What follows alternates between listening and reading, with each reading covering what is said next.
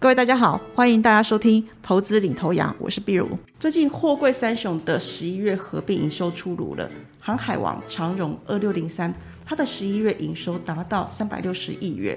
营收达成率八十二个 percent。阳明的十一月营收一百九十六亿亿元，营收达成率六十六个 percent。万海十一月营收一百二十九点九亿元，营收达成率七十三个 percent。而且由于运价人是持续下跌当中，虽然即使持续进入亚洲线的旺季，运量可能会提升，但是我们认为无法扭转营运下滑的风险。日前，杨明在法说会上表示，运价在春节小旺季的时候有望止跌反弹，但整体来看，二零二三年上半年不确定性的因素还是相当的多，所以还没有办法评估。由于先前货柜航运大幅受惠疫情塞港这些带来的运价连番涨，股价飙涨程度令人折舌，而且还获得航海王的霸气称号。然而，当疫情趋缓，运价回落，厂商营运出现了下滑，股价颓势让很多股民不断的哀嚎。这几年意气风发的航海王，是不是已经成为了明日黄花？航海王股价告别了多头，更多在船上的股民都期待着可爱而且又害羞、具有蓝鼻子的乔巴能够适时出手医治重伤的鲁夫，让股价只是暂时的 see you，而且未来 we shall see you again。但是能否如此吗？我认为，即便乔巴他的医术再怎么高明，他可以为重伤的鲁夫续命，让他维持正常的生活机能。但是要回到过去施展伸缩自如的橡胶武器，其实还是有着相当的难度。而且未来乔巴他也不可能医治鲁夫一辈子。今年货柜海运虽然有高获利，还有明年不错的配息利多支撑，不过就展望来看的话，产业逐渐迈入了淡季，加上说景气下行风险很大，而且总体需求不振，新船下水又增加，使得供需结构朝向比较恶化的局面。所以这个产业未来面临获利大幅缩减的状况，航海王的股价可能很难再回到二零二一年到二零二二年六月上旬的这种荣景。短中期我们对产业维持中立的看法，长期则保守看待。那后疫情时代，货柜航运需求在各个国家的锁国禁足令之下更为旺盛，厂商担忧停工、封城这一些不确定性发生，倾向拉高库存。造就了这一两年货柜海运的一个盛况，运价连番的飙涨，厂商的获利也大爆发。今年大家当然看到员工的年终奖金真的领到手软，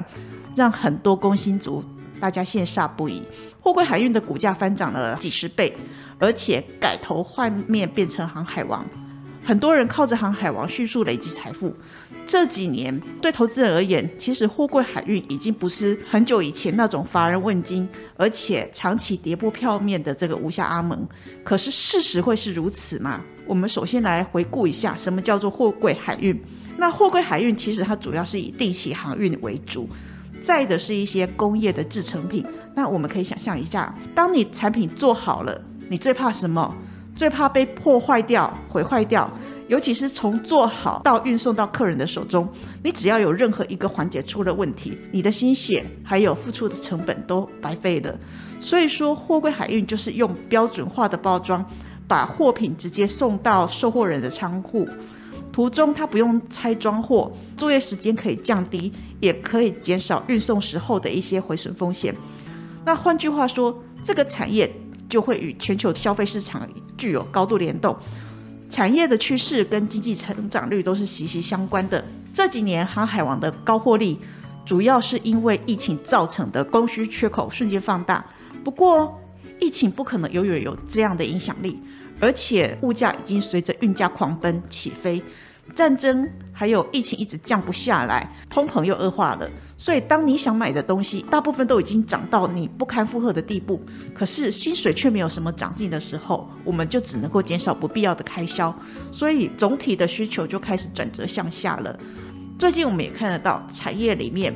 ，IC 设计一直出现砍单潮，晶圆代工产能的采用利用率已经大幅的受到冲击。最近超为 MD。或者是 Intel，他们都表示说，PC 的需求正在消退，而且将会冲击到二零二三年，产业维持库存的调整，企业获利这边有下修的风险，加上说因为高通膨，各个国家太晚去察觉到这样的一一件事情，所以目前亡羊补牢，持续激进的收紧资金，去打击过高的通膨。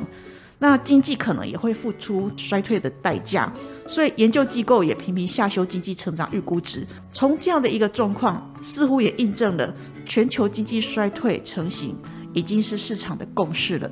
这几年通膨居高不下，经济下行的风险逐渐放大，总体需求放缓，商品的买气不如以往，厂商的运货需求也持续的退缩。那由于说需求萎缩，厂商填仓的压力也比较大。所以运价越杀越低，让运价影响硬着陆。那全球海运市场是受到通膨压力、乌俄战争、中国清零政策这些因素的影响。最近运价是持续的走跌，也造成货柜三雄的业绩出现惨绿，同步都呈现一个月减的状况。航海王是不是终将跌落了神坛呢？会不会跌落神坛？我认为还是要回到基本面的营运来看，主要还是在供需。研究机构预估。二零二二年海运的供给成长率是四点三个 percent，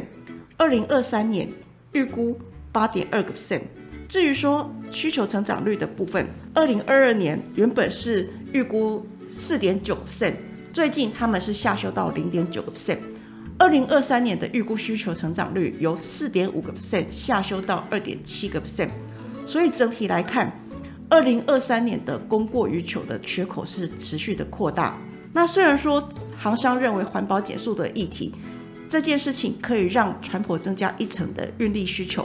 但是在需求疲软以及塞港舒缓、有效运力回升之下，我们认为除非全球的航商有志一同提高闲置的运力，否则新增的运力压力相当的大，让二零二三年运价可能还会有下探的空间。目前进入农历春节前的出货小望月。部分航线出现止跌或者是小幅反弹，但是这个应该是属于短期的现象。农历春节过后是淡季，中国虽然解封，可是欧美经济成长还是持续的走缓，所以我们认为二零二三年第一季价跟量双跌的可能性还是比较高的。而且长期来看，乔巴他可能没有办法随时陪着卢夫复健，甚至继续医治他，可能会造成病情的恶化。所以我认为，今年的货柜海运虽然有高获利，还有明年不错的配息利多支撑。不过就展望来看，第一个，产业逐渐迈入淡季，淡季运价修正的压力本来就比较大，加上说景气下行的风险还是蛮大的，总体需求可能还是持续的不振。可是新船下水的数量是逐渐的增加，所以供需结构这个地方朝向恶化，那海运业的获利可能。会变成大幅缩减的一个状况。就股价来讲，航海王们的股价很难回到二零二一年到二零二二年六月上旬相对的高档的一个状况。所以，我们短中期对产业维持一个中立的看法，长线则保守看待。以上是投资领头羊节目内容，谢谢收听。本公司与所推介分析之个别有价证券无不当之财务利益关系。本节目资料仅供参考。投资人应独立判断、审慎评估并自负投资风险。